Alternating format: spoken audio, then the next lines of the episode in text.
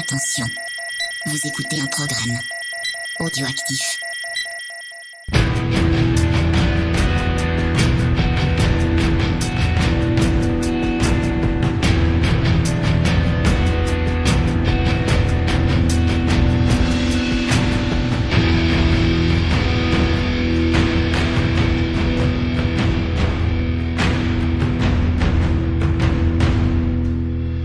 Camarades bourrinos, bienvenue pour ce dernier épisode de scoring de cette saison formidable de VHS et canapé.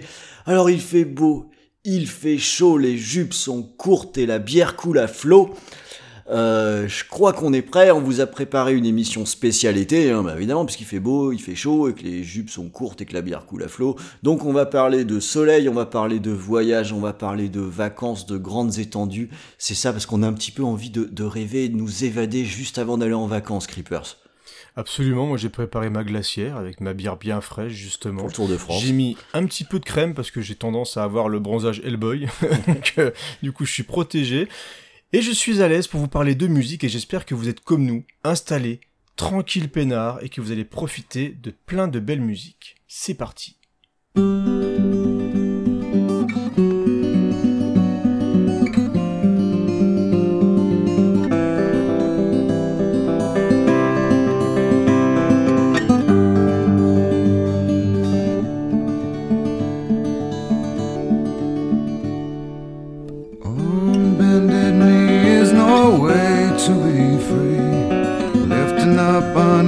Cup, I ask silently.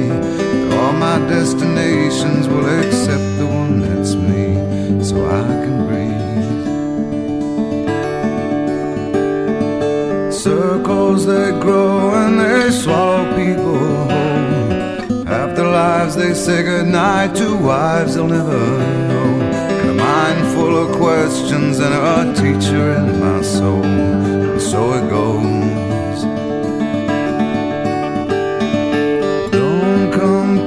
Closer or I'll have to go. Holding me like gravity are places that pull. If ever there was someone to keep me at home, it would be you. Everyone I come across in cages they bought. They think of me and my wandering, but I'm never what they thought. Got my but I'm pure in all my thoughts. I'm alive. Wind in my hair, I feel part of everywhere. Underneath my being is a road that disappeared. Late at night, I hear the trees, they're singing with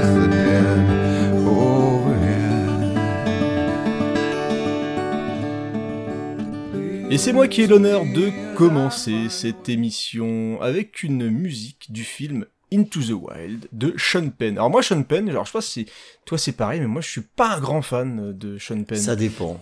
Voilà, c'est ça en fait, c'est que le, je trouve qu'il a un peu tendance à en faire des caisses parfois dans, dans certains films et même dans la vie de tous les jours. C'est un peu un mec qui aime bien se donner à fond. euh, bah, ça peut être une qualité aussi, hein. Mais avec Into the Wild, j'ai été un petit peu saisi en fait. Je suis allé le voir au cinéma, je ne l'ai pas revu depuis, c'est important. Parce que le film m'a marqué, j'ai plein d'images en tête. Ouais. Et c'est euh, vraiment une histoire que, qui m'a vraiment cueilli. Alors, à l'époque où je l'ai vu, alors attends, c'est sorti des fins de peut-être 2007 par là. Euh, je sais plus dans quelles conditions j'ai découvert, peut-être pendant une fête du cinéma. Et j'étais peut-être au bon moment, dire, Mhm. euh, au moment où j'avais des, des fois des questions sur, euh, tu sais, la vie de tous les jours, sur qu'est-ce que je dois faire de ma vie, etc. Et comme ça raconte l'histoire d'un jeune garçon qui est en pleine réussite, qui vient d'avoir son diplôme et qui dit, en gros, allez tous vous faire foutre. Et il décide de, de découvrir le monde, l'aventure, les gens, mais surtout il a une envie de solitude, il veut vraiment s'écarter au maximum des gens.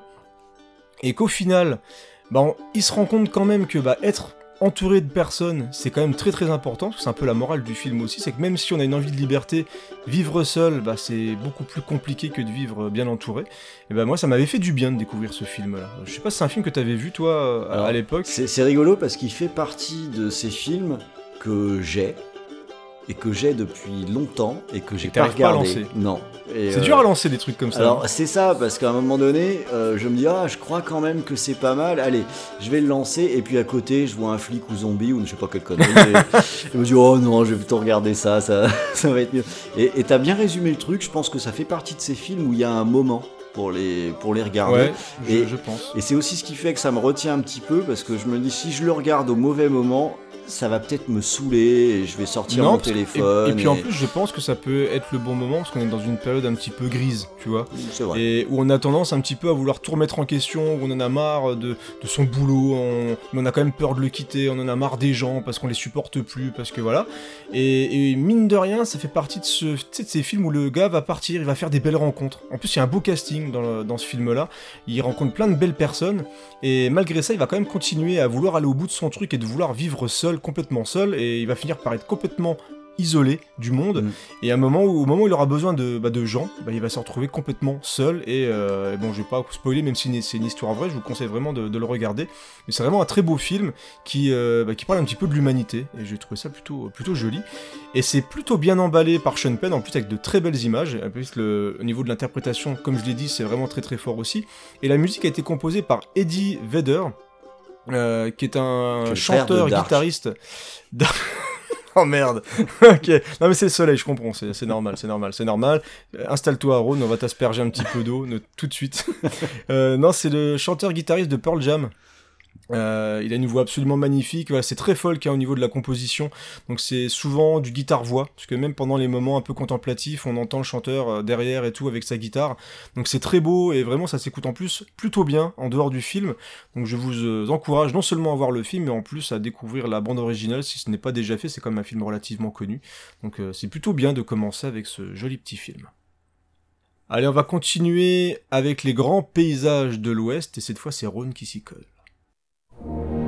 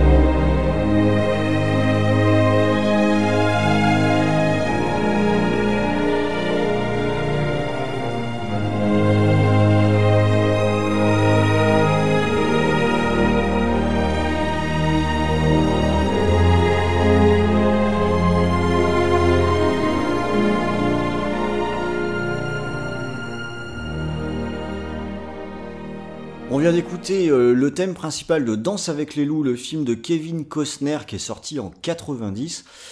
Alors, euh, c'est un film que j'étais allé voir euh, au cinéma, Danse avec les loups, et je m'étais pas mal ennuyé. Ça m'avait pas trop plu, euh, alors qu'il avait quand même très bonne presse. Alors, je m'étais un petit peu Oui, interrogé pourquoi est-ce que j'aimais pas trop ça. Moi, je trouvais ça très mou. Euh, et puis finalement, je l'ai revu quelques années plus tard, et là, euh, j'ai trouvé ça plutôt cool, je dois dire. Euh, alors je suis pas très sûr que l'histoire m'ait euh, beaucoup intéressé, mais par contre je dois dire que cet aspect euh, communion avec la nature, grandes étendues, voilà, j'ai trouvé ça très beau. Donc là j'ai plutôt plutôt bien marché, mais il faut dire que ma réticence elle vient peut-être de Kevin Costner. C'est quand même un drôle de bonhomme ce Kevin Costner. Euh, c'est un type qui a été euh, ultra starisé à un moment donné. Ouais, hein. il a une Euh, drôle de carrière. aussi. Ouais, c'était vraiment le gars, tu mettais Kevin Costner, c'était un peu, il était sur le, le toit du monde, et t'as un peu l'impression finalement qu'en en l'espace de trois semaines, c'est devenu un has-been. Euh, là, plus personne n'en voulait, on voulait plus entendre parler de ce, de ce gars-là. Et j'ai, avec le recul aujourd'hui, quand on parle de Kevin Costner, moi j'ai l'impression qu'il réussit à être exactement les deux en même temps. Une, une ultra star, mais en même temps un has-been. C'est assez curieux, euh, Kevin C'est Costner. un naze star. Un as-star. Toi aussi, te faut un brumisateur. Et en, en attendant, Danse avec les loups, euh, c'est un film, je trouve, qui trouve bien sa place dans, dans une sélection comme celle-ci, parce que c'est, il y a ce, ce sentiment de liberté qu'on retrouve dans le film et qui est sans doute un peu un. alors, j'ai pas vu Into the Wild, mais ça m'a fait penser à ça, euh, la connexion Ouais, entre les deux. euh. C'est ça, t'as le côté liberté, t'as le côté bah, un peu comme les vacances, t'sais, quand tu quand tu t'en vas vers, vers un peu l'aventure, l'inconnu, il y, a des gens- il y a des gens qui partent comme ça vraiment en vacances pour découvrir d'autres choses. Et Danse avec les loups, c'est un peu ça, c'est les grands espaces, Mm. c'est aussi la découverte de personnes, enfin d'un peuple que tu ne connais pas et que tu apprends à connaître par rapport à ça aussi. Donc c'est carrément dans le thème et en plus la musique elle est juste euh, waouh quoi. Ouais. C'est- elle, est, elle est folle cette musique, hein. Ouais. c'est une musique de, de Mm. John Berry. Et euh, ce thème, je le trouve euh, vraiment étonnant parce que c'est quand même une répétition d'une mesure qui est toujours la même. Quoi. Euh, on Ouais, a, on a a- un truc qui un d'une simplicité Un totale. côté apaisant, c'est. Et puis, tu sais, je trouve ça pur en fait. Je trouve que c'est ça. Ça, fonctionne très bien, que ça nous met dans une espèce de, de quiétude. Quand on écoute cette musique, euh, moi je m'imagine assez facilement finalement euh, juste euh, assis dans l'herbe dans une prairie où t'as un paysage. Avec un à- brin de blé dans la bouche. Ouais, où t'as un paysage à perte de vue, t'as le soleil qui est en train de, de descendre et raser l'horizon. Euh, je trouve qu'on est bien. Ouais, où le temps s'arrête. Ça, ouais. Mm. C'est voilà, ça fait un, un joli moment musical et qui accompagne bien aussi de jolis moments dans, dans le film. Donc euh, voilà, Danse avec les loups, bah, ça reste quand même bien cool, quoi. Allez, pour la suite, on va retourner carrément en 1973 et je vais vous parler d'un film que j'ai vu, je crois, avec ma classe de CM2.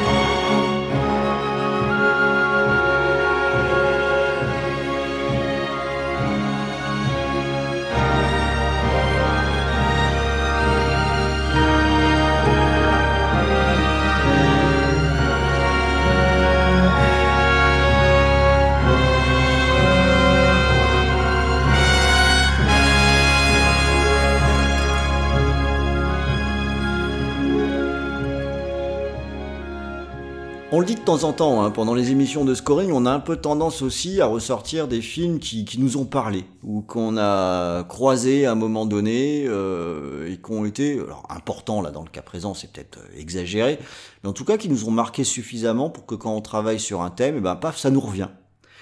Et là, euh, ce qu'on a écouté, c'est la musique de Jonathan Livingstone, le goéland. Euh, qui est un, film euh, assez étonnant, mais c'est vrai que quand on a choisi le thème, tout de suite, ça m'est revenu. Euh, à la fois le film et la musique. Et c'est un vrai souvenir d'enfance, puisque c'était un de ces films où toute la classe allait voir le film à la fin de l'année, là, quand on fait plus rien. Les, profs, les instits nous emmenaient en classe et on allait voir Jonathan le goéland. Et normalement, quand on va avec euh, plein d'autres gamins regarder un film, surtout avec l'école, ben, il est de bon ton de tout trouver nul, c'est pas bien. Donc par principe, euh, on va gueuler, faire les cons, etc. Et moi, j'avais trouvé ça formidable, euh, Jonathan le goéland.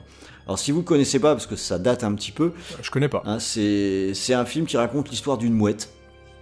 Voilà, ça, démarre de sa naissance et euh, Jonathan Livingstone, puisque c'est son nom, euh, lui, il veut être un grand voyageur, donc on va l'accompagner tout le long de sa vie et, euh, et c'est tout.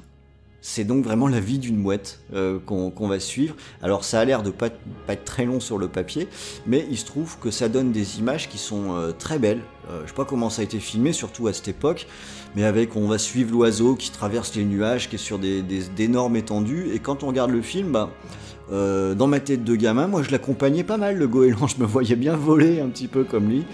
Et il y a un énorme sentiment de liberté dans ce, film. Alors déjà, le, c'est un oiseau, donc tu as la liberté de l'espace, tu peux aller exactement euh, où tu veux.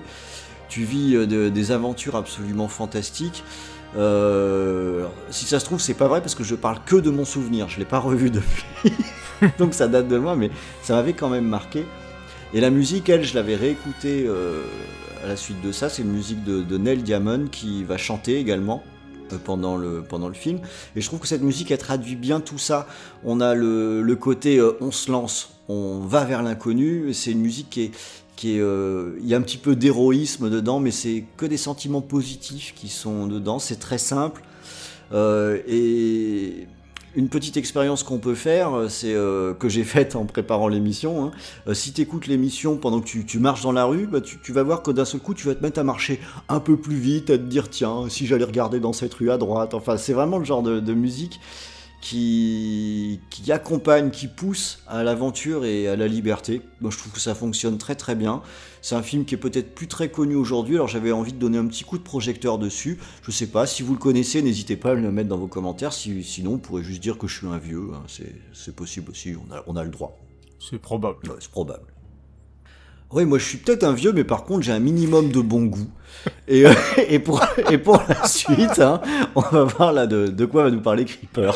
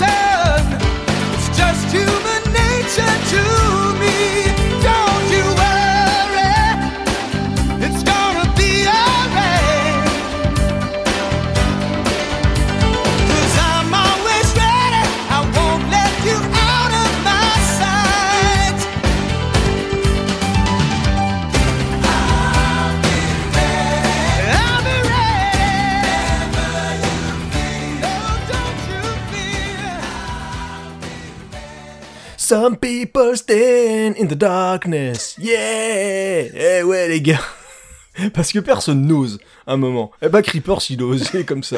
Il est comme Alain Delon. Ouais. Eh ouais, alors t'as Malibu les mecs, bah oui.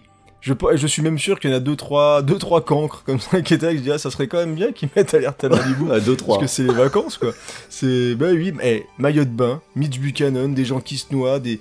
et puis des gros seins qui bougent au ralenti. Ouais. À un moment, euh, voilà, c'est, c'est ça l'alerte à Malibu, c'est le soleil, c'est la plage, c'est, c'est les babes, quoi. Et puis c'est, bah, Tu c'est Tu sais que quand David Hasselhoff. tu sais que quand c'était à la mode ce truc, moi je j'en T'as regardé j'avais jamais vu en fait. Non, Mais arrête. j'avais jamais vu et un jour je me suis dit je vais quand même pas mourir con. Il faut que je regarde un épisode de- d'Alerte à Malibu. J'ai regardé l'épisode et à un moment donné je me suis dit mais attends ça fait quand même 10 minutes qu'il y a des nanas qui nettoient une voiture en, en t-shirt mouillé au ralenti quoi. Eh bah Et- ouais, et bah c'est- c'était l'histoire. Mon expérience s'est arrêtée là. Ah mais c'est incroyable parce qu'en plus il faut quand même savoir que c'est une des séries qui se vendait le plus à l'époque, qui surcartonnait, qui était diffusée dans tous les pays du monde quasiment. C'était un truc de fou Alerte à Malibu quoi. C'est il y a un nombre de vedettes qui ont explosé là-dedans, et qui ont- mais juste là-dedans, parce qu'après après, c'était fini. C'est quand même là de là qu'est sorti Pamela Anderson. mais il y a dont, que dont le sein gauche a explosé. Voilà, tout à fait, tout à fait. À force de lever euh, l'espèce de, de- je sais pas comment ça s'appelle, tu sais, l'espèce de bouée rouge là, Ouais, je sais pas, euh, caractéristique. On dirait un jouet. Enfin voilà, en gros, à Malibu, il fallait que je le mette parce que j'avais envie de mettre une connerie dans cette émission et donc on a eu droit à ce superbe générique avec les super percussions du. Some people stay. Ah, c'est incroyablement kitsch, mais c'est culte. Et ouais, c'est comme ça. Il n'y a pas que le culte qui est de bon goût. Donc euh, Ouais. il fallait quand même diffuser à Malibu. À savoir que j'ai essayé de diffuser la bande originale du film, mais qui est juste nulle. Et comme le film est nul aussi, j'avais pas du tout envie de, euh, de le mettre en avant, alors qu'au Alors- moins Alerte à Malibu est rigolo. Oui, parce que alors que là par contre c'est Bah, il essaie d'être rigolo, mais ça marche pas du tout. Ouais, c'est un peu la preuve que The Rock, on lui dit Hey The Rock, t'aimerais bien jouer dans, un, dans l'histoire d'un mec qui porte pas de slip? Ah ouais, ce serait trop bien Hey The Rock, t'aimerais bien faire être à Malibu Ah ouais, ce serait trop bien Le mec il dit oui à tout. Donc euh, j'ai énormément de respect pour The Rock, mais ce serait peut-être bien qu'il reprenne sa carrière quand même un petit peu. Mais voilà, donc Alerte à Malibu, on en a beaucoup trop parlé. donc maintenant vous avez la musique en tête, mais rassurez-vous, je vais vous nettoyer les oreilles avec une de mes musiques de cœur, clairement de cœur.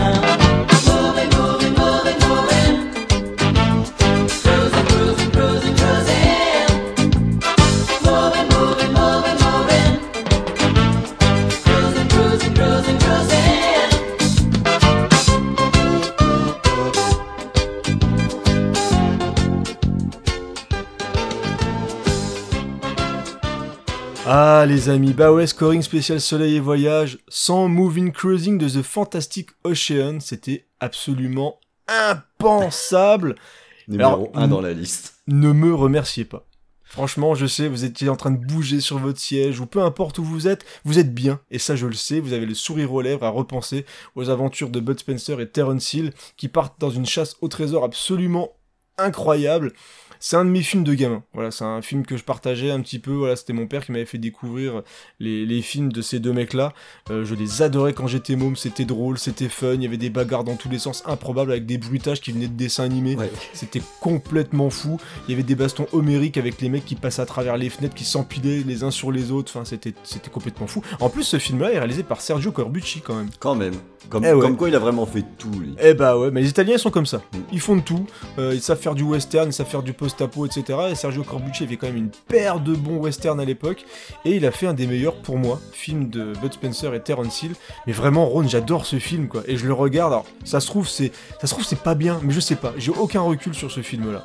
C'est, c'est vraiment, je le trouve efficace. Je sais pas si on peut vraiment, euh, vraiment jauger, parce que le, le, comme ça date pas d'hier, moi, même- déjà moi gamin, donc imagine, avant toi, euh, je regardais du Bud Spencer et Terence Hill, et Ouais. c'est comme tu dis, je suis pas capable de dire si c'est bien ou pas. Mais il dégage une sympathie tellement incroyable. Et, et je pense, il y en a certains qui sont vraiment moins bien que d'autres. Voilà, si on devait vraiment mettre une échelle au niveau des films de ces deux mecs-là. Mais là, pour moi, c'est le haut du panier parce qu'en plus, ce qui est marrant, c'est qu'on retrouve toujours les mêmes cascadeurs derrière. Donc c'est toujours les mêmes qui se font casser la gueule, c'est les mêmes moustachus, etc. On retrouve toujours les mêmes cascadeurs, les mêmes acteurs de second rôle derrière. Mais dans ce film-là, non seulement bah, il y a la super musique, donc de Fantastic Ocean, mais j'adore cette musique. C'est ma sonnerie de portable, hein. faut le savoir hein, quand même. hein. C'est la sonnerie de mon téléphone portable. Donc du coup, dès qu'on m'appelle, c'est la fête. C'est toujours la se met à fête. danser. Et ouais, c'est la fête, et même quand tu tires un petit peu la gueule, bah t'es content parce que t'as un petit peu de cette musique-là qui retentit. Donc euh, ouais, moi j'adore ce film, c'est sorti en 81, moi je l'ai vu beaucoup plus tard, j'ai usé la VHS, enfin c'était vraiment top. Donc euh, j'espère que vous me remercierez dans les commentaires parce qu'on a passé un sacré bon moment ensemble. Ouais, allez, salut l'ami, et puis euh. Adieu le trésor. voilà. Allez, on va rester en mer, et cette fois, Rhône va nous emmener dans le grand large.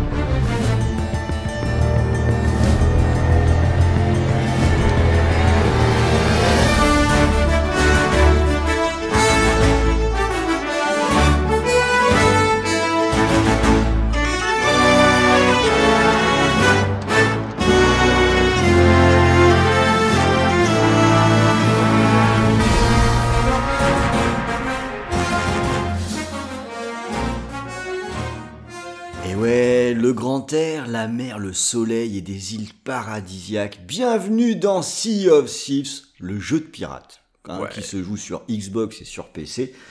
Et là, euh, quand on parle de mer, euh, ça me semblait indispensable de mettre Sea of Thieves.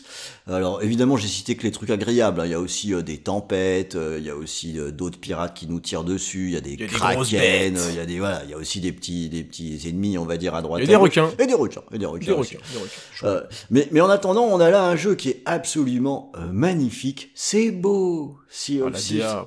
Qu'est-ce que c'est beau Et ce qui fait qu'on se retrouve de temps en temps, hein, parce qu'on a même essayé d'y jouer ensemble, hein, avant que ta Oui. connexion ne rende l'âme. Ah Ouais, putain, Euh, c'était dur, hein, mais j'en ai joué quand même. Et, et ça fait partie de, de, de ces jeux où finalement, ben, tu peux parfois juste regarder le paysage et t'arrêter de temps en temps en te disant « Oh, quand même !» Oh, le nombre de screens que j'ai Ouais. fait de ce jeu, c'est un truc de fou. C'est vraiment quand même magnifique. Moi, je, je prends pratiquement euh, autant de plaisir à regarder mon fils jouer qu'à jouer moi-même, tellement c'est joli. Et euh, il y, a, il y a une vraie envie de te dire à un moment donné, euh, ah ouais, j'aimerais bien monter sur un bateau aussi, et puis euh, partir comme ça euh, de- dans, dans la mer. euh, c'est vraiment trop chouette. Et j'ai envie de dire qu'au niveau du. Voilà, on, est, on parlait un petit peu de voyage, etc. Bah, ça se pose là. hein. C'est un, Mm. un jeu finalement où le bon l'objectif est vraiment en pointillé. hein. C'est surtout un jeu d'aventure avec un grand A, puisqu'on fait un peu ce qu'on veut. Tout à Donc fait. euh, on va monter dans un bateau, euh, on y va, puis ma foi, on verra bien ce qui se passe. Et euh, voilà, c'est... Bon, on va pas faire tout un truc sur le, jeu vidéo, on est dans Scoring, mais c'est un jeu qui a eu un petit peu de mal à démarrer, mais qui au fil du temps a trouvé son public. Et qui a des, beaucoup de fidèles maintenant. hein. C'est, euh, c'est, Et qui s'améliore. c'est très joué, ouais, ça hein. qui ne cesse de s'améliorer. Et, euh, et c'est- vraiment le truc d'aventure euh, entre potes, euh, mais que je tenais surtout à, à aborder à cause de, de son ambiance, hein, de, Oui. de sa beauté, et puis aussi de sa musique, parce que je trouve que les musiques sont géniales dans Sea of Thieves. Donc on est chez les pirates, hein, donc c'est Robin Binland qui a fait la musique, c'est un habitué de chez Rare. Et euh, il avait déjà fait la, la BO de Cameo, pour les curieux, qui est, Très qui est fantastique. Et j'adore le travail qu'il a fait sur Sea of Thieves. Là, la musique qu'on a entendue, c'est celle pendant que le jeu se charge. hein, donc tout le monde l'a forcément entendu, même ceux qu'on peut jouer, c'est obligé. Euh, mais il a fait des tas de trucs qui sont très astucieux en reprenant des thèmes euh, parfois connus. Il y a même euh, le jeu Halo qui est repris, mais version pirate en quelque sorte. Et je trouve que ça fonctionne super bien. Et encore une fois, pendant qu'on joue, euh, moi je sais que ça m'arrive, euh, à un moment donné, je vais arrêter, je vais sortir un instrument de musique, parce que oui, on a des instruments de musique, et Ouais. au lieu de s'intéresser au but du jeu, bon allez, on va faire un peu de musique, quoi, parce que parce que c'est cool, parce que sont On chouettes peut boire des bières aussi. On boit des bières, on se vomit dessus, enfin c'est la, la vie quoi. Voilà, c'était euh, ma sélection jeux vidéo. Alors on l'a dit, dans Sea of Thieves, on peut aussi euh, croiser euh, des requins. Bah, c'est peut-être ce qu'on va croiser maintenant, là, tout de suite.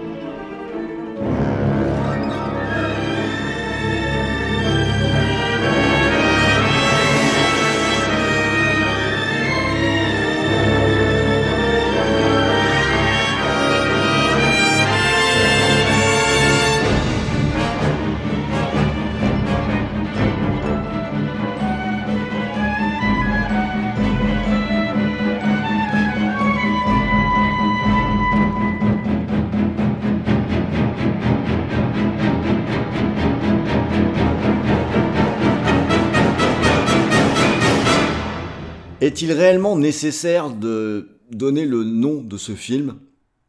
Alors, euh, je, je ne crois pas. Euh, Je crois pas non hein, plus. je crois pas, donc on, Non. on va l'éviter, mais je voudrais juste faire un petit euh, big up à Professeur Rico, là, parce que pour le coup, Ah bah là, Ouais. ouais. Euh, lui, ça va faire maintenant un sacré paquet d'épisodes qui fait euh, son podcast Shark Parade en désespérant chaque, chaque semaine de tirer au sort les dents de la mer pour pouvoir en parler. Eh ben, c'est nous qui en parlons en premier. Voilà. C'est... Ouais, parce que il, il s'en tape des daubes. hein. Ouais. Oh là là, respect. Hein. respect, respect, respect. Parce qu'entre les machins à 12 têtes et tout, franchement, euh, c'est c'est tendu. Voilà, nous, on parle des Dents de la Mer, hein, le chef-d'œuvre de Steven Spielberg. hein. C'est un film qui est sorti en 75 et qui a, on peut dire, traumatisé la société à sa, à sa sortie. Ouais. Euh, quand les Dents de la Mer sont sorties, euh, ça faisait moins les malins sur les plages. Ouais, les gens sortaient de l'eau. Ouais, c'est- sorti, les gens sortaient de l'eau. Ça, c'était quand même un peu compliqué. Et c'est même un film très important hein, dans l'histoire du cinéma parce que c'est pratiquement ce qu'a inventé le, le concept hein, du blockbuster de l'été, quoi. C'est ça. Euh, donc c'est important à plus d'un titre. Et ce qui est un peu fou avec ce film, donc euh, qui est quand même, euh, j'allais dire, une bête histoire de, de, de requins qui mangent des gens, c'est que autant d'années plus tard, hein, s'il y a quand même euh, 45 ans maintenant, bah, si on lance les dents de la mer, il s'avère que ça fonctionne, mais toujours aussi bien. Et pour moi, ça reste le meilleur film de Et requin. hein. C'est ce que je pense aussi. Ouais. Et ça marche toujours aussi bien, et je l'ai revu il y a pas longtemps, donc je peux en parler en connaissance de cause. Bah, c'est parce que Steven Spielberg, il, il- mais il a tellement géré. Euh, on a des, des scènes qui sont d'une telle modernité. Dès le départ, la première attaque sur la baigneuse, c'est absolument fantastique. Le, enfin, je compte pas le nombre de scènes cultes qu'il y a et qui alternent entre scènes spectaculaires où on va très peu voir le requin, bon, pour des questions euh, techniques, on va pas s'étendre euh, non plus, mais il se trouve que ça fonctionne très bien, avec des scènes qui, euh, qui transpirent le naturel. Je pense notamment à une scène où euh, le- les personnages sont complètement ivres dans un bateau et finalement Mm. sont en train de, j'allais dire, de de, de, de, de viser, sur la vie, quoi. Enfin, et- Ouais, et- t'as la séquence où il parle de l'attaque euh, dans, pendant, la Seconde Guerre mondiale. Ouais, que le- ça. T'as des scènes comme ça, t'as la scène aussi où il parle avec son gamin dans la cuisine, où le gamin répète les, les mouvements de son Mm. père. Enfin, il y a plein de belles scènes qui permettent de, de mettre en avant les personnages. Enfin, c'est c'est un putain quand même exceptionnel de, de bout en bout, et c'est tellement ancré dans la pop culture que, petite anecdote, euh, mes enfants, quand ils étaient tout petits euh, dans le bain, euh, que je jouais avec eux, je faisais la musique des Dents de la Mer. Clairement. Comme on fait beaucoup de papas, je pense, qui je- regardent ça. Je le fais encore quand je suis dans l'eau. Ouais. Tout seul, parfois. Et. et ça m'a valu euh, quelques regards de, de travers, enfin de travers, non, ou amusés, je dirais plutôt, de, de l'institutrice de maternelle qui était assez surprise que des petits comme ça chantent les Dents de la Mer et la musique de Psychose et d'Halloween aussi, ils connaissaient. Euh, Euh, magnifique. c'est voilà, donc ils ont été éduqués tout de suite avec du bon son, parce que le son c'est important. On est avec là le couple Spielberg et euh, John fucking Williams qui, qui se forment. Et euh, la partition de, John Williams, euh, ben, elle est aussi légendaire que le film.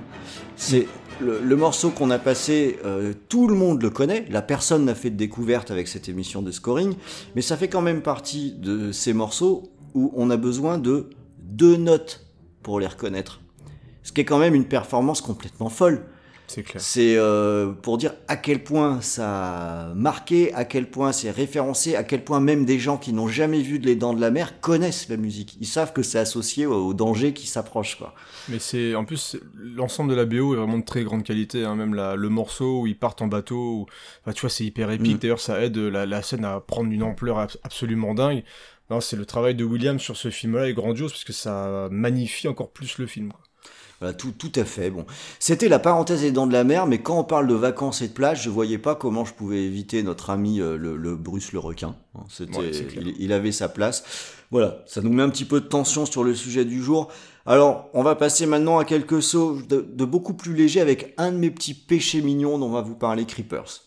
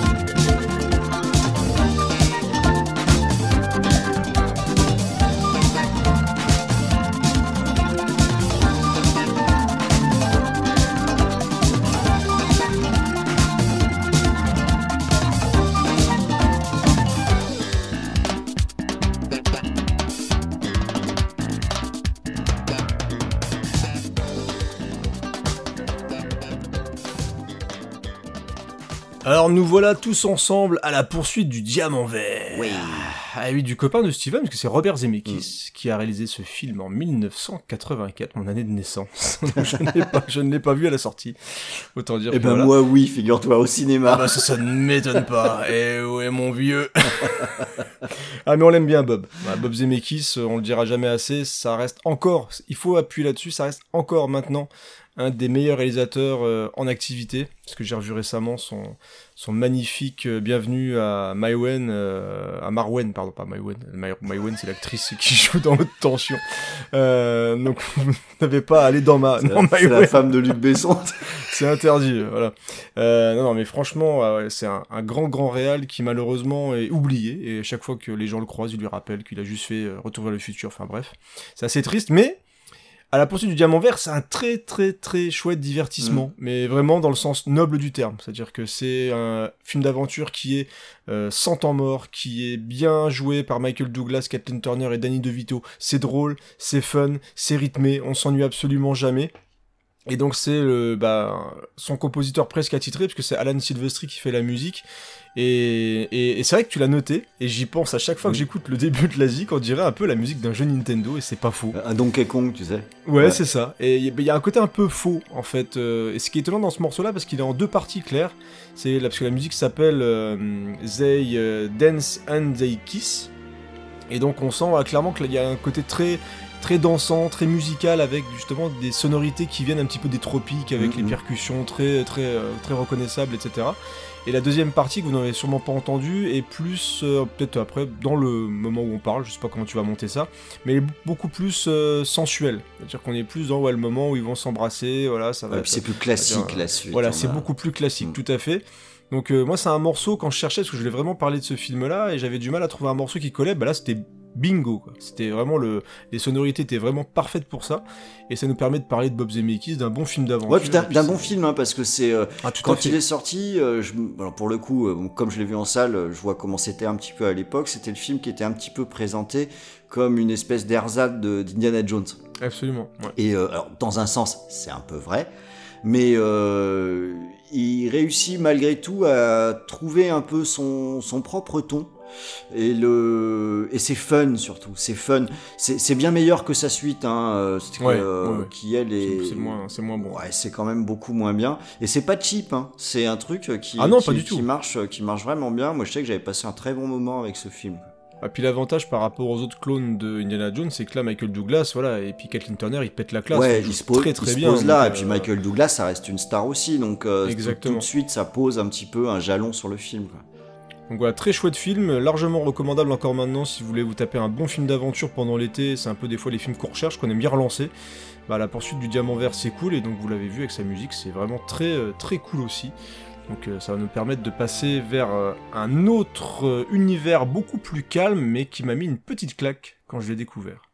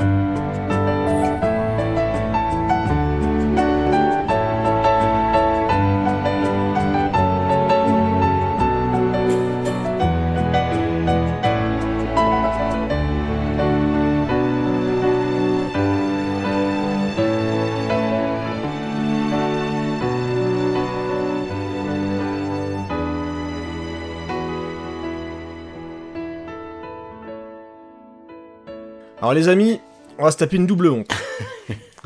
la double honte parce que, alors déjà on va dire, ah, elle est- elle est- cette musique est juste incroyable Ouais. et magnifique. Mm. Mais double honte parce que bah, je n'ai pas vu l'été de Kikujiro.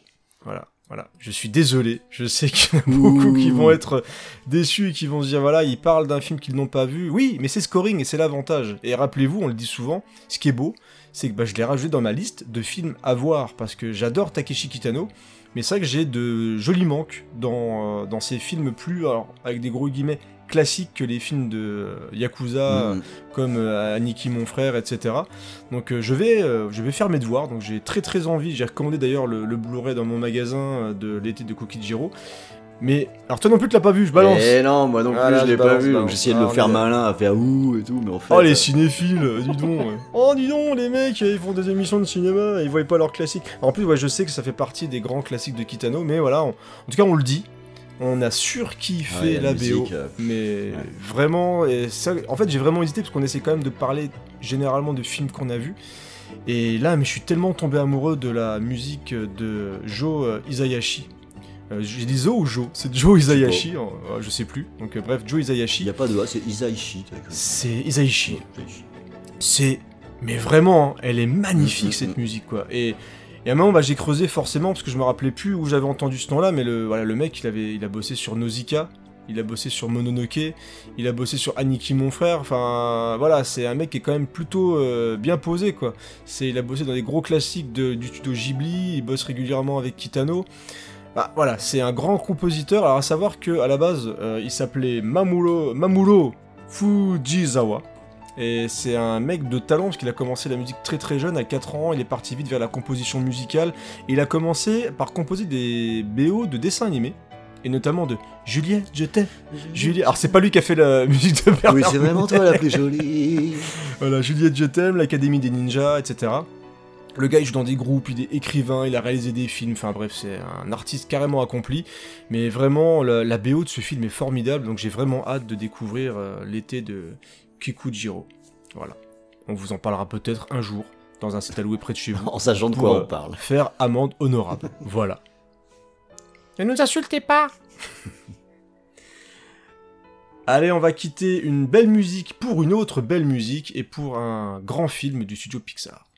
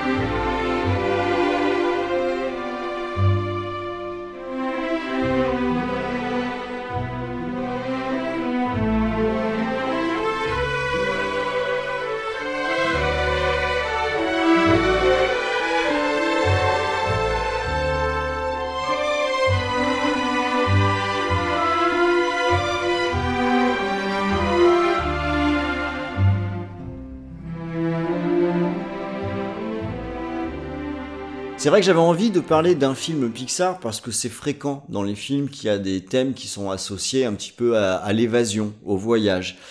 Et euh, celui dont j'ai choisi de vous parler, c'est euh, Là-haut, le film de alors, Bob Peterson et euh, euh, Pete Docter avec une musique de Michael Giacchino. Alors que c'est un film que j'ai eu du mal à voir au, au début, je l'ai pas vu au cinéma, je dois dire que le sujet me motivait pas plus que ça.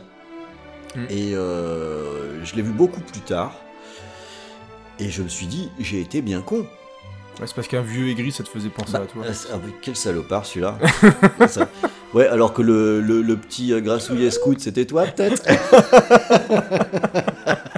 Eh, mais du coup, je suis allé le voir. Moi. Ouais, la bah, première fois qu'on met un petit grassouillet au cinéma, ah, c'est bien. Ouais, en tout cas, je pense que je me suis quand même bien planté parce que on a un film là qui, qui finalement est très fin dans, dans, dans ce qu'il montre et qui a aussi le, le courage de pas trop botter en touche sur le- la vieillesse, chose qu'on voit assez peu au cinéma. Puis t'as dû le regretter dès l'intro. hein. Euh, bah en fait j'ai regretté immédiatement parce que déjà Ah ouais. c'est enfin euh, c'est super beau quoi alors que c'est Ah, L'intro est folle. C'est c'est un des trucs qui m'avait freiné parce que j'étais pas très sûr qu'on allait avoir quelque chose de visuellement très intéressant. Et quelle erreur, encore une fois. Mm. Euh, on arrive à avoir quelque chose qui, qui est, qui est très très beau, qui réussit à être épique. Euh, et avec des, des images très très fortes, hein. cette maison avec tous ces ballons qui la, qui la font voler, c'est que c'est une, une très chouette idée. Et euh, humainement, c'est un beau film. Mm. Et, et pour le coup, euh, j'ai trouvé que ça fonctionnait bien avec cette émission parce qu'il y a aussi ce principe de, de vouloir partir, de tout lâcher. Mm, Euh, et finalement, je trouve que ça colle, ça collait pas mal. Et puis c'est c'est joli, c'est un beau film. Si on veut regarder un film en été tranquillement, même en famille avec les enfants, tout le monde y trouve son compte dans un film Pixar comme ça. Euh, une autre raison pour laquelle j'ai sélectionné ce film, c'est à cause de sa BO, parce que souvent sur les films Pixar, on a des bandes originales qui sont plutôt de qualité, mais avec des morceaux qui sont très courts et qui développent pas beaucoup leur thème. Dans euh, là-haut, c'est un petit peu différent. On a des, thèmes qui sont un peu plus développés que, d'habitude, et je trouve que celle-ci en particulier est vraiment très réussie. Euh, Il y a un mélange qui a été fait entre des sonorités qui sont un petit peu vieillottes avec des, tempos qui font tout de suite penser, euh, j'allais dire aux années 50, enfin je sais même pas à quelle année ça se placerait, mais on est à des, de l'ancienne variété ou de l'ancienne musique, mais tout ça enrobé aussi avec une dimension qui est, qui est plus épique, qui est plus actuelle, enfin qui fait plus BO classique, j'ai envie de dire. Et je trouve que le mélange des deux fonctionne très bien. D'ailleurs, c'est pas un hasard, hein, cette BO a empilé les récompenses. Et euh, à mon avis, c'est tout à fait mérité. Quoi. Mais Giacchino, mine de rien, ça fait partie des grands compositeurs actuels. Ouais, hein. qui tire bien son épingle bon. du jeu. hein. Ouais. Euh, On a du mal à trouver des choses qui sont pas bien, et on voit en plus que c'est très réfléchi. Là, Qui venait du jeu vidéo à la base, hein, parce qu'il avait bossé sur les Medal of Honor, euh, bah, qui était très cinématographique, hein, parce que c'était les... presque une adaptation des... du Soldat Ryan Mm, de mm, Spielberg. Mais c'est un mec qui a une sacrée, euh, une sacrée carrière et qui enchaîne quand même les gros films et les grosses BO. Enfin, c'est vraiment quelqu'un de très talentueux, Mm. euh, Giacchino. Absolument. Allez, pour la suite, on va aller faire un tour du côté de la petite Lurcarne avec un dessin animé qui a bercé nos jeunes années dans les années 80.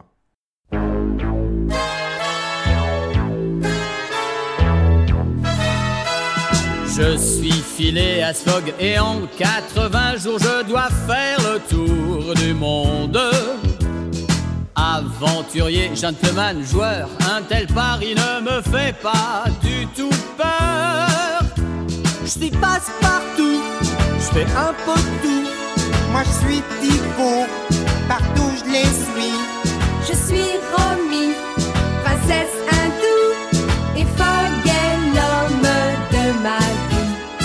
Je suis filé à Sfog et en 80 jours un tel pari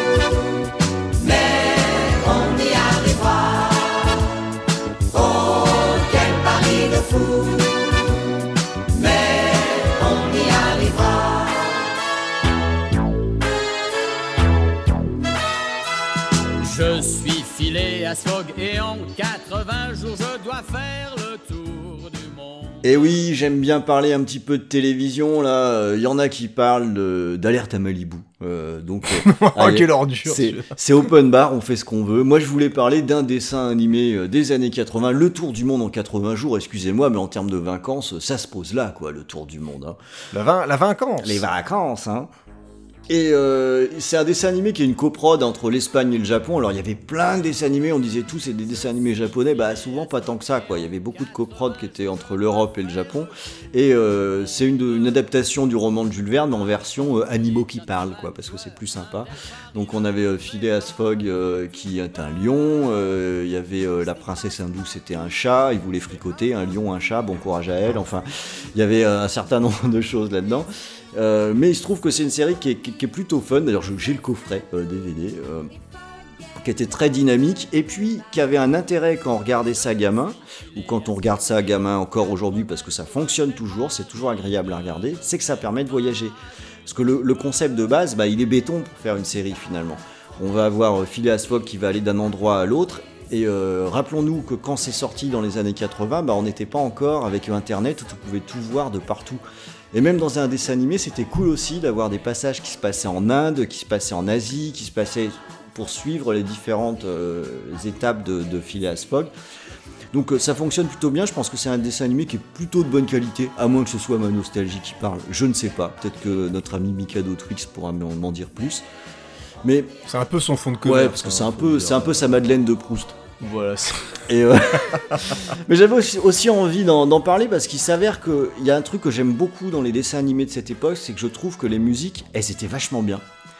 Et celle-ci, elle fait pas exception. Alors qu'on apprécie euh, ou pas, au moins elles sont travaillées. On a des, des chansons euh, où d'un point de vue orchestral ou sur la composition, ça se moquait pas du monde. C'était euh, pas juste une musique envoyée à la va-vite, euh, il y avait quand même de la qualité.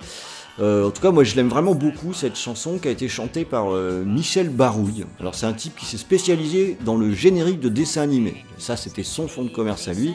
Hein, il a quand même fait euh, Un rue Sésame, La bataille des planètes ou même Goldorak. Donc, autant dire que c'est pas le, premier venu.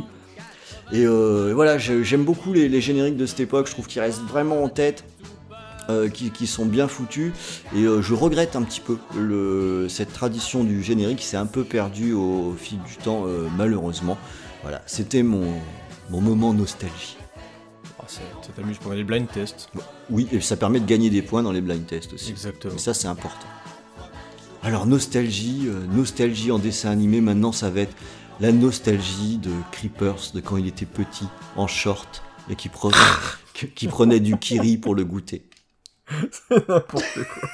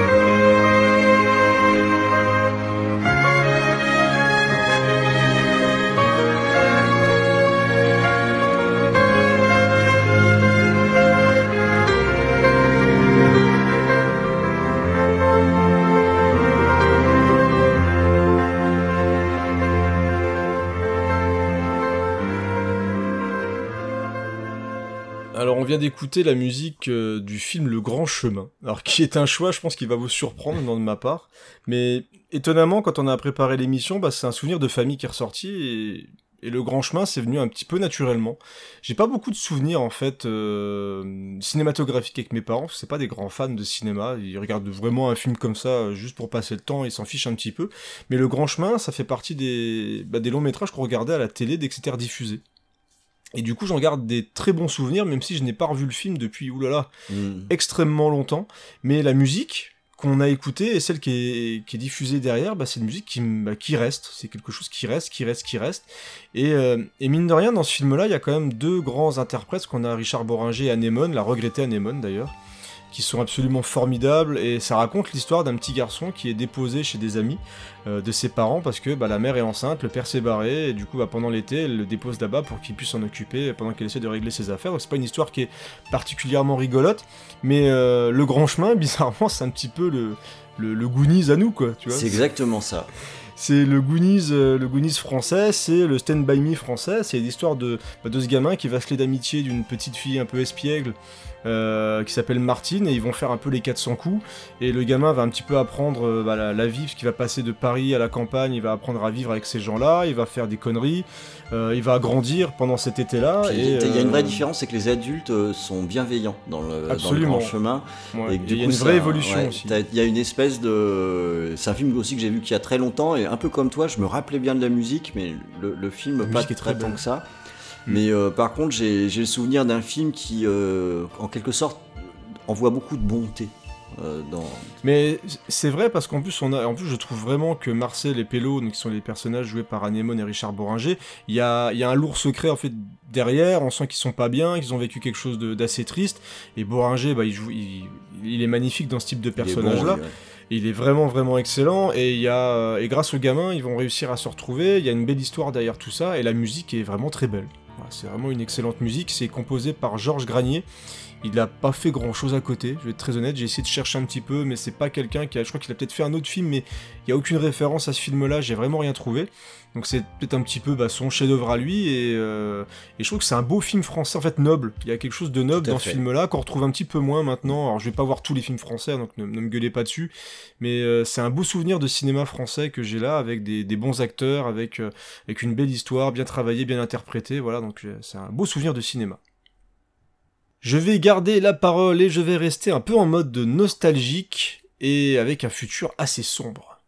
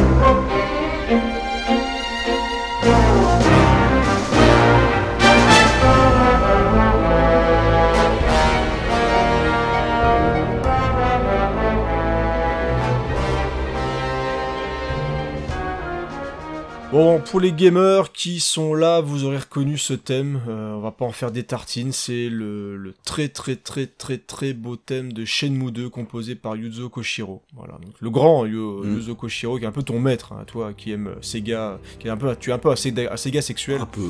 Donc euh, voilà, Yu- Yuzo Koshiro, ça fait partie des grands compositeurs de chez Sega. Et euh, il y a beaucoup de choses à dire sur Shenmue, on n'est pas forcément euh, là pour parler de Shenmue 3 et de la catastrophe annoncée, et de, de, de l'horreur derrière tout ça, mais bref, Shenmue 2, ce qui- il y, a- il y a pas mal de choses là-dedans parce que c'est un peu une invitation au voyage, et d'ailleurs la, la fin de Shenmue 2, bah, c'est C'est euh, ça, tout à fait. c'est clairement ça. C'est, c'est, on a deux personnages qui marchent, il y a des, des cerisiers, il y a des, il fait beau, on discute, on prend le temps, et c'est un pur jeu qui met en avant l'aventure et la découverte du monde, parce que c'est l'histoire de Rio qui tente de venger son père, mais qui va faire énormément de rencontres, qui va voyager, qui va partir vers un pays qu'il ne connaît pas, et, euh, et c'est, c'est un jeu que je garde en tête, euh, je pense, pour toujours, et j'ai pas forcément envie d'y rejouer, parce que tu vois, j'ai, Bah, il faut pas, il faut Pass, pas. j'ai essayé et euh, Voilà, Et- je vais garder la magie en fait. Ça fait partie des jeux pionniers qui ont inventé plein de choses, mais je pense que c'est bien de ne pas forcément tout non, relancer. ça a pris un coup dans l'aile, mais euh, il Ouais. y a une chose qui a pas pris un coup dans l'aile et c'est là où tu as vraiment bien fait de le sélectionner. Parce que qu'on joue aux jeux vidéo ou pas, si vous écoutez cette émission, quelque part, c'est quand même que vous êtes intéressé par les, les musiques. Et euh, la musique de Shenmue 2, elle, elle n'a pas pris une ride. C'est euh, c'est d'une pureté. C'est vraiment très très beau. Euh, franchement, c'est euh, une, une OST que j'écoute euh, assez souvent. Et ce qui est incroyable avec ce thème de, donc de Yuzo Koshiro, je l'ai dit au moins 37 fois, c'est que quand on pense au mec qui a fait la BO de, de Street of Rage, ça n'a strictement rien à voir Ouais. quoi. Donc tu vois que le mec c'est un vrai Ah, fort. putain de compositeur quoi. Là c'est un c'est un thème que tu peux mettre dans un putain de grand film quoi. C'est dans une dans un film épique ou tout ce que tu veux, enfin dans une espèce de fresque historique, enfin c'est un film qui- enfin un film.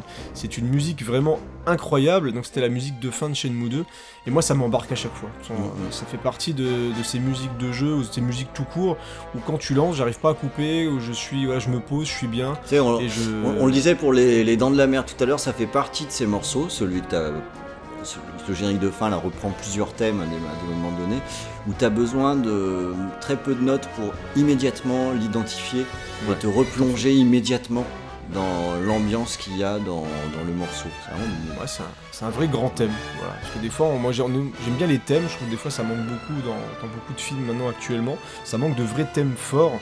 Et c'est que ce thème de Shenmue 2, bah, c'est un thème incroyable et qui, traversera le temps, je pense, je pense pour toujours. Euh, c'est quelque chose qui va rester, qui, re- qui restera longtemps. Enfin, ouais, j'a- j'aime ce thème de Shenmue 2, quoi, vous l'aurez compris. Et euh, donc on, on t'aime, Yuzo euh, Koshiro. Merci pour tout. Bisous. Bisous. Allez, on va quitter le jeu vidéo et on va partir sur le Nil.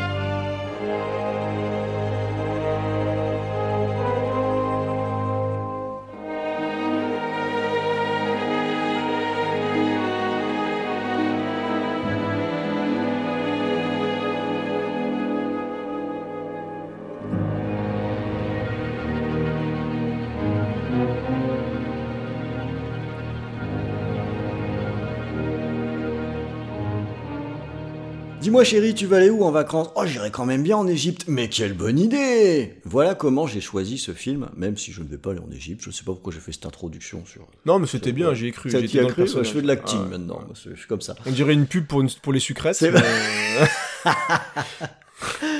Alors oui, puisque je vais vous parler de Mort sur le Nil, qui est un film de 78 de John Guillermin et qui raconte les aventures de d'Hercule Poirot.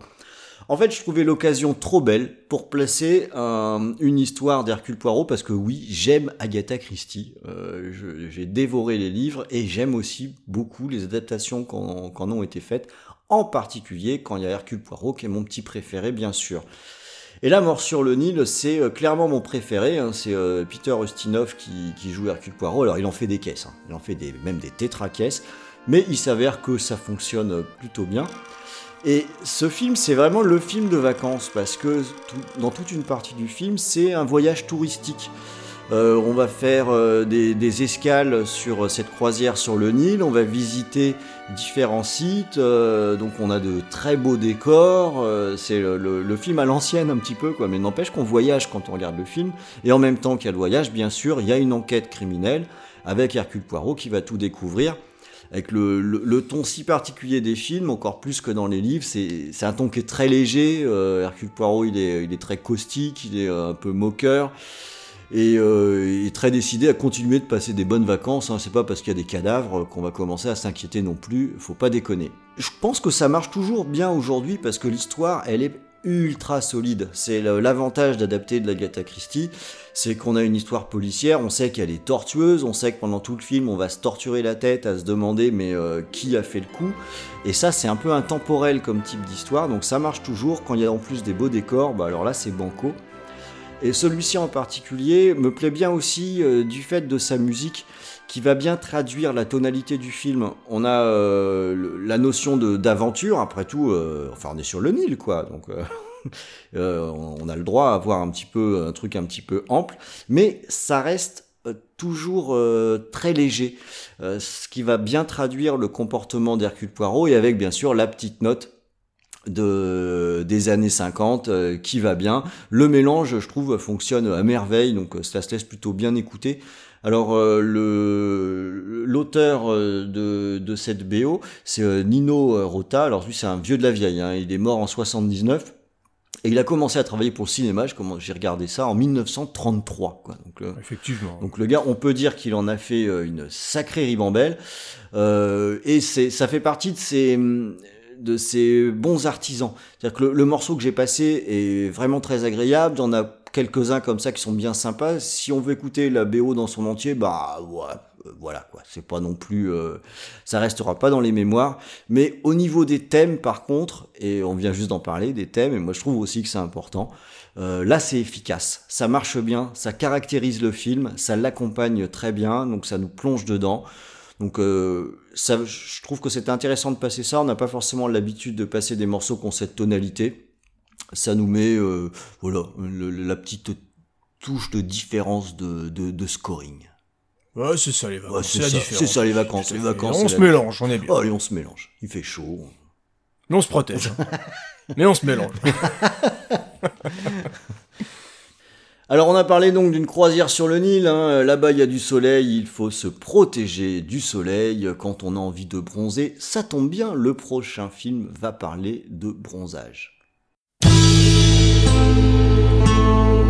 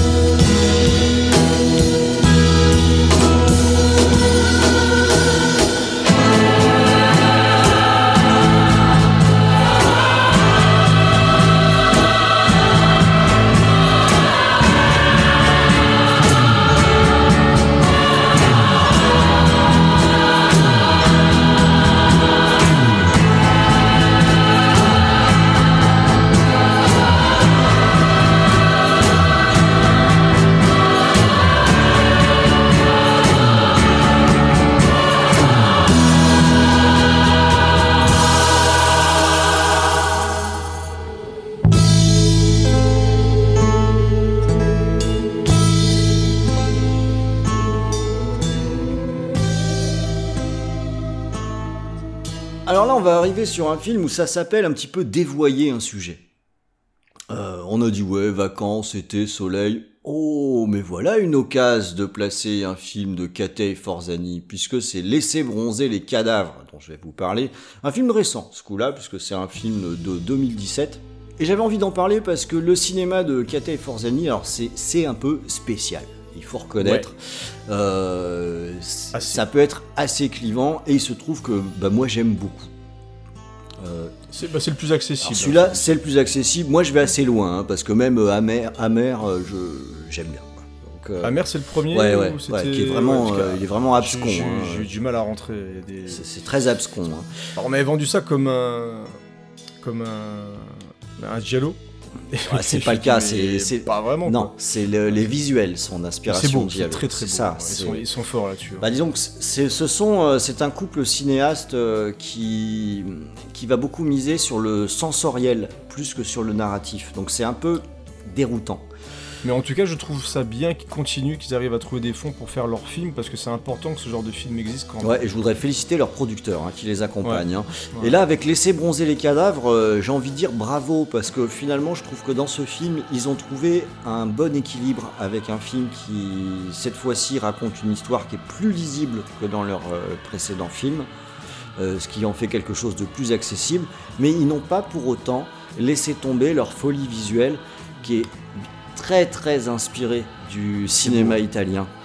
Euh, des années 60, 70, euh, peut-être jusqu'à Ah, début couleurs, tout ça, 80. Bava et Voilà, c'est du, il y a beaucoup de bava euh, dedans, mais ils le disent hein, en interview, ils, sont Mm. fondus de ce cinéma-là. Et donc ça se sent. Moi, ce qui me plaît, c'est que c'est assumé et on fait pas semblant. Ok, c'est ça qu'ils veulent faire, ils le font. Et ce qui est bien, c'est qu'ils le font très bien. C'est que ils réussissent à produire des images que je trouve vraiment folles, quoi, euh, la plupart du temps. Et euh, du coup, moi, ça me parle énormément. Et sur ce film, et comme sur les autres, au, au niveau du son, ils vont en fait aller chercher des morceaux euh, qui les ont marqués déjà dans des films italiens. Euh, donc ils vont aller chercher des trucs, mais parfois dans des films vraiment obscurs. hein. Euh, la plupart du temps, quand je regarde les références qui, sortent, bon, il y a plein de trucs, je les connais pas du tout, quoi. Et euh, enfin, je, connais quand même deux trois trucs en ciné italien, mais j'ai l'impression de, rien connaître hein, quand, quand je les entends. Là, dans le cas présent, le morceau que, que je vous ai passé, c'est un morceau qui était dans le film La route de Salina, film que je ne connais pas, qui pour le coup a été réalisé par Georges Lautner, donc qui lui n'est pas italien. hein. Et euh, il s'avère que c'est une musique de Christophe. Alors vous voyez, Christophe, c'est celui qui criait Aline pour qu'elle revienne. Euh, et je trouve que cette Qui disait les mots bleus. Ouais, il faisait les mots bleus, enfin on peut se demander un petit peu ce qu'il vient faire là-dedans, mais je trouve que cette musique elle est géniale. Euh, elle est planante en fait, et elle donne un peu une impression de, de- de rêve éveillé en quelque sorte, et c'est comme ça qu'elle est utilisée dans le film, puisqu'elle va être utilisée pendant des flashbacks euh, qui sont euh, au ralenti, en, contre-jour, en contre-plongée, enfin ça donne de, très jolies images, et, quand cette musique passe euh, pendant le film, on est à des moments qui ont l'air un peu, irréels, un peu fantasmés. Et les, deux se mélangent vraiment très bien. C'est un choix qui est superbement pertinent quand, ils, ont fait ce, ce film. D'ailleurs, je- j'en viens à me demander s'ils choisissent pas les musiques avant pour que ça puisse bien correspondre avec les images. Enfin voilà, moi, Laisser bronzer les cadavres, c'est un film que j'ai vraiment beaucoup aimé et je pense que c'est une expérience. Et j'ai envie de dire que ça fait partie de ces films où c'est une expérience à tenter. Euh, j'ai été prudent au départ, je sais que c'est pas pour tout le monde, mais par contre, ce serait dommage de pas tenter sa chance. Ouais, si on est curieux, ça Ouais. vaut quand même le coup d'œil, parce que rien que si on aime les beaux plans, comme tu dis, c'est c'est quand même bien travaillé, il y a du boulot derrière. Et j'aimerais juste souligner, donc ça a été tourné en Corse. Oui. C'est très très très très beau Oui. et vraiment il profite bien des décors de la Corse, qui nous permet de saluer Dominique. Et ouais, salut Dominique, on t'embrasse. Euh, et puis voilà, c'était tout. Voilà. C'était le moment gratuit des, des bisous. Non, non, c'est- c'était tout, mais ça valait le coup. Absolument. Bon, c'était ma petite feinte hein, dans cette émission. euh, J'ai réussi à en placer un. Je suis pas mécontent. Là, on va retourner euh, avec Creepers dans des vacances un petit peu sauvages.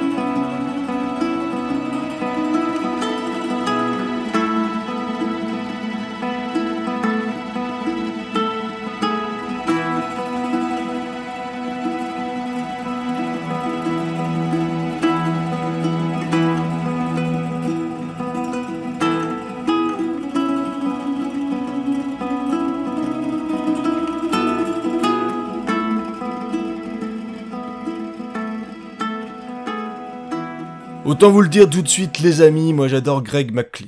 Eh ouais, eh ouais, eh ouais. Il a fait un film de Croco qu'il est bien. Il a fait Les Wolf Creek que j'aime bien. Et alors il s'est un peu perdu sur un film que j'ai vu sur Netflix. J'ai plus le nom, un espèce de film d'horreur. On sent qu'il a dû le faire pour récupérer des ronds. À mon avis, c'est pas terrible.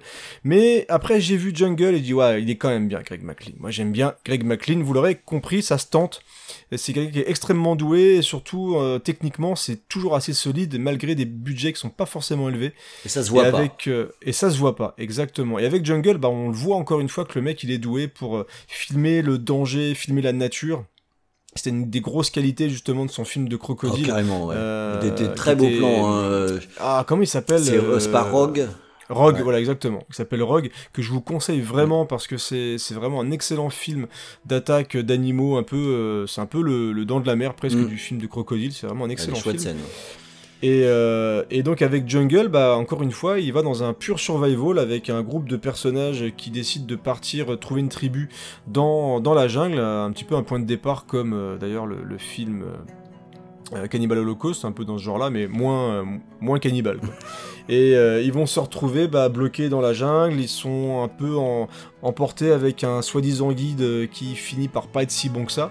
Donc voilà, c'est pas la super fête quand ils débarquent là-bas, et c'est vraiment très bien fait, c'est tendu, et on a un Daniel Radcliffe qui est excellent dedans. Euh, Quel choix de carrière hein, pour ce type. Franchement, Daniel Radcliffe, euh, qui m'avait déjà bien étonné dans Swiss Army Man Mm. euh, avec le, le cadavre qui pète, c'est vraiment un acteur un- assez étonnant et incroyable parce qu'il prouve quand même régulièrement qu'il bah, que c'est un grand acteur, quoi. Il n'y a, pas- y a pas à Et tortiller. puis quoi. il aime le genre. Et il aime le genre, tout à fait. Il prend des risques beaucoup, quoi, parce que euh, rien qu'avec quand même jouer un cadavre qui pète dans Swiss Army Man, qu'on vous conseille, hein, on Mm. vous le rappelle quand même, n'hésitez pas à regarder Swiss Army Man, je crois que c'est toujours sur Netflix. Euh, et là vraiment dans Jungle, bah, il est investi, il est à fond dedans et il joue extrêmement bien, donc euh, on, on ne peut que vous conseiller ça. Et donc Jungle, comme je vous le dis, c'est un pur survival, vraiment, c'est les hommes contre la nature, ils vont vraiment subir les trucs les plus improbables qu'ils peuvent, mais je crois que c'est aussi basé sur une histoire vraie, mais là ça sera à vérifier. Mais dans tous les cas, c'est bien réalisé, c'est très bien photographié, donc techniquement c'est très costaud, et on voit pas le temps passer, et vraiment on souffre avec les personnages, et c'est là que tu vois qu'un survival est bon, c'est quand vraiment t'es tellement tendu pour les personnages que limite tu t'as mal Mm, pour eux, mm, quoi, mm. donc c'est vraiment très très bien foutu. Donc je vous conseille, et la musique est composée par Johnny Klimek, alors qu'il y a un compositeur australien qui avait déjà bossé sur euh, Wolf Creek 2 avec euh, Greg McLean et qui avait aussi travaillé avec les Washoe sur Sense8 et Cloud Atlas. Donc c'est voilà, c'est quelqu'un qui sait vraiment bien travailler. On retrouve un petit peu un côté folk comme dans euh, Into the Wild qu'on avait au début, mais euh, on a un style un petit peu plus rugueux parce que le film est moins lumineux hein, que Into the Wild forcément. Donc euh, et la musique qu'on a entendue, bah c'est une quand on arrive, bah, quand on arrive, quand on arrive en ville. C'est quand les personnages arrivent dans un village et donc on a un côté un peu folklore, voilà, découverte de l'inconnu qui passe très très bien dans le thème de l'émission. Et, et- et ouais, Et, et euh, du coup, c'est vrai que la, la leçon à retirer hein, pour le thème du jour, c'est choisissez bien votre guide. Ouais, tout à fait. Prenez soin de choisir vos vacances. Voilà, c'est très important parce que vous l'avez vu, c'est pas forcément des, vacances de tout repos qu'on vous propose dans Scoring, mais au moins on voyage, on voyage pas mal.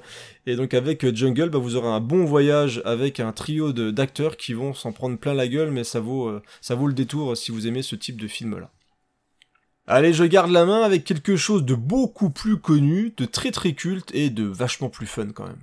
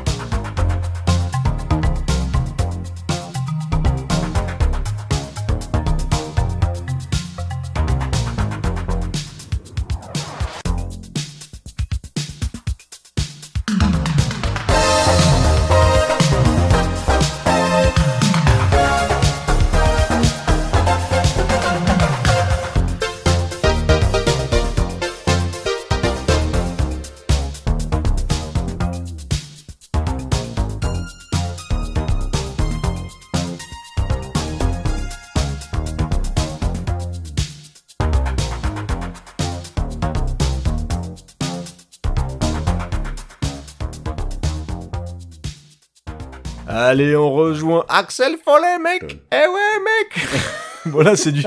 Bon, il n'y a pas trop de prise de risque. Hein. Euh, Donc on a le soleil, on a les palmiers, les vacances, on a Eddie Murphy qui part enquêter à Beverly Hills, là, le flic de Détroit qui part enquêter. Euh, bah voilà, quoi, le flic de Beverly Hills, comment on quitte un petit peu, on arrive à la fin de l'émission, c'est la bonne humeur, c'est le fun.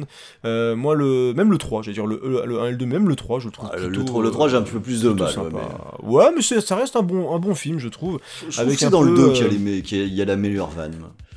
C'est Ah, c'est quand, il arrive en architecte là qui fait Arrêtez tout Quand tu Arrêtez veux tout piquer la baraque. Les propriétaires vont vivre dans une maison ronde, ronde comme une couille Ça, ça m'avait fait Vous mourir de la rire. maison elle est ronde, elle est ronde comme une couille. Vous voulez quand même pas que les propriétaires vivent dans une maison comme une couille. Ah, c'est mais ouais, J'adore voilà, Eddie a- Murphy. Voilà, je- Bah, c'est lui qui fait Ouais. tout, hein. franchement. Eddie Murphy, c'est, il avait été découvert avec ce film-là. Même s'il faisait du stand-up, et je vous conseille tellement son stand-up qui est dispo sur Netflix, qui est à mourir de rire. Et, mais voilà, Eddie Murphy dans les années 80-90, Ah, c'était bah, c'était le roi, hein, Ça, de toute façon. tout Un était bien pour tout deux, tout ça. Ah ouais, c'est, il est absolument incroyable. Et euh, bah là, avec sa gouaille dans, dans le flic de Beverly Hills 1 et 2, c'était juste, euh, voilà, c'était juste merveilleux, quoi. C'est de la vanne sur de la vanne sur de la vanne. Il y a un tempo de l'humour qui est juste Mm. parfait. Donc euh, ça fonctionne hyper bien. En plus, le trio avec les deux flics Ouais, de les, Beverly les- les seconds rôles sont très bons, hein. ils, Ouais, lui, ils sont ils- très ils bons. lui servent la soupe la perfection, hein. Euh, ils sont bons aussi. hein. Moi, on parle des vannes, mais j'adore la vanne quand il, il va voir son chef et qu'il dit Écoutez, chef, je suis en train de penser. Il dit Arrêtez de penser à Axel, Axel ça me fait mal à la chichette. bah, Ça me fait toujours mal. la chichette. C'est vraiment. C'est vraiment. J'aime beaucoup drôle. les bananes dans le pot d'échappement aussi. Ouais, euh, ouais, c'est plein de petites vannes de sale gosse. C'est non, c'est plutôt drôle. En plus, c'était assez bien emballé par Mat- Martin Brest, euh, qui avait réalisé Midnight Run euh, auparavant et qui fait ça plutôt bien. Le film en plus s'ouvre avec une scène de poursuite qui est vraiment vraiment sympa. Ouais, enfin, voilà, le, le premier arrivait à bien allier vraiment le polar avec la comédie. Le 2 c'était clairement un film de Tony Scott avec vraiment des couleurs dans tous les sens. Enfin, c'était euh, moi j'aime bien le 2. Moi aussi, je l'aime bien. Franchement, Ouais. le 2, je, je le kiffe. Il est, il est un petit peu plus clip MTV, mais c'était vraiment dans le style de l'époque. Donc euh, moi, je, vraiment, j'adore ça. Et, euh, et donc la musique, forcément, hein, c'est une BO de, de Faltermeyer. hein, donc euh, c'était un peu le gars qui faisait les, les thèmes cultes, mais juste un thème. Que t'entends pendant tout le film. hein. Voilà, c'est ça, Ouais. exactement. Tango et Cash, etc. Euh, Il y a Running Man, bah, c'était lui, on a déjà parlé dans l'émission, donc on va pas vous faire une tartine, mais voilà, c'est un thème culte qui a été repris par la grenouille qui pète, rappelez-vous. Euh, je sais pas si le détail était important à signaler, mais c'était surtout pour dire que c'était vraiment un morceau qui reste dans la pop culture et qui sera repris, je pense, ad vitam aeternam. Donc euh, Ah oui. Voilà, c'était le thème de Flic de Beverly Hills et je donne la parole à Ron pour conclure cette belle émission.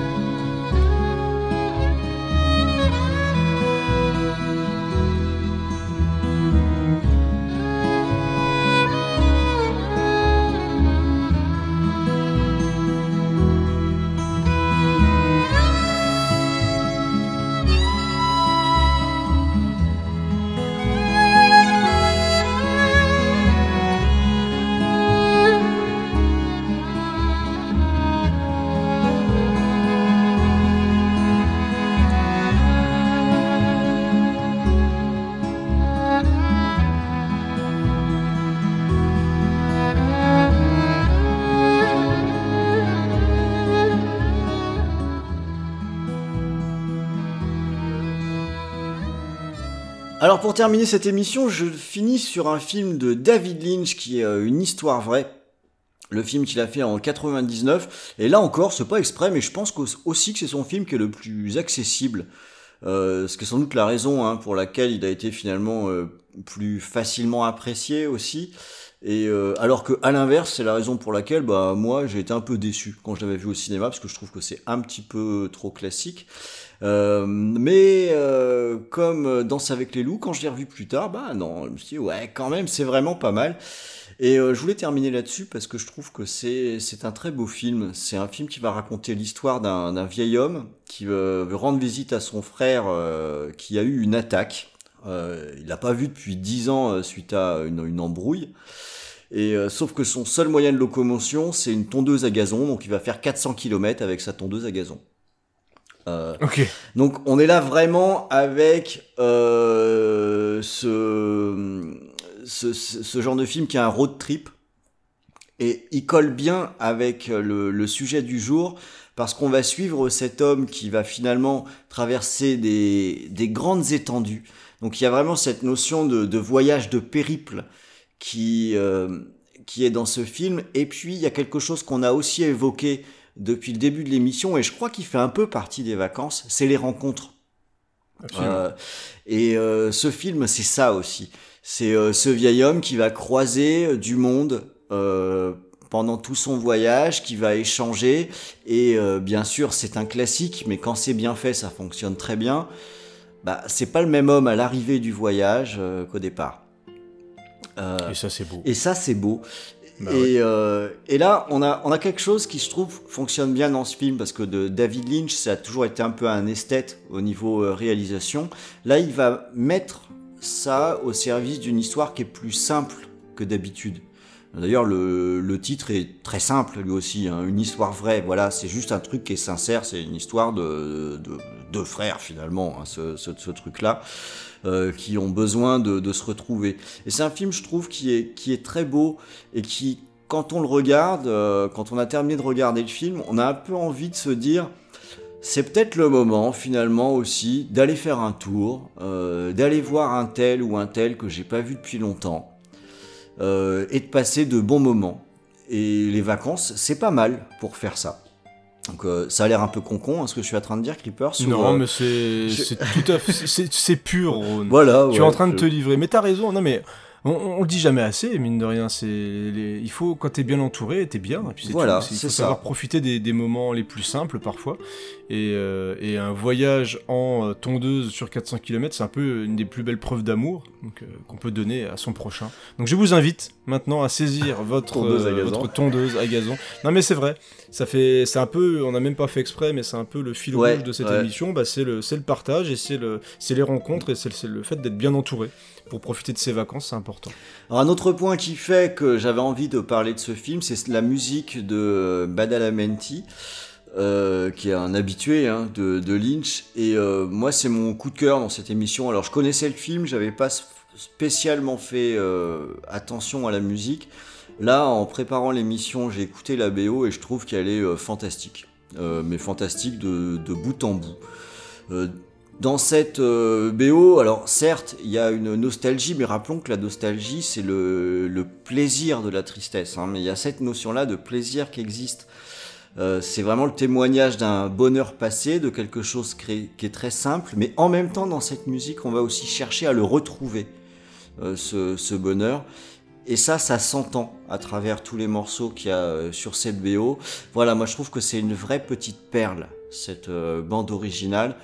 Euh, très agréable à écouter, euh, des jolies mélodies, ça s'écoute tout seul aussi, hein, indépendamment euh, du, film. c'est vraiment le truc qu'on peut, on peut mettre en voiture quand on a toute la famille, ça va un peu calmer tout le monde parce qu'on va juste apprécier la musique. Voilà, c'est très joli, donc je voulais mettre aussi un petit focus sur cette BO que je suis un peu tombé sous le charme du travail de Monsieur Badalamenti.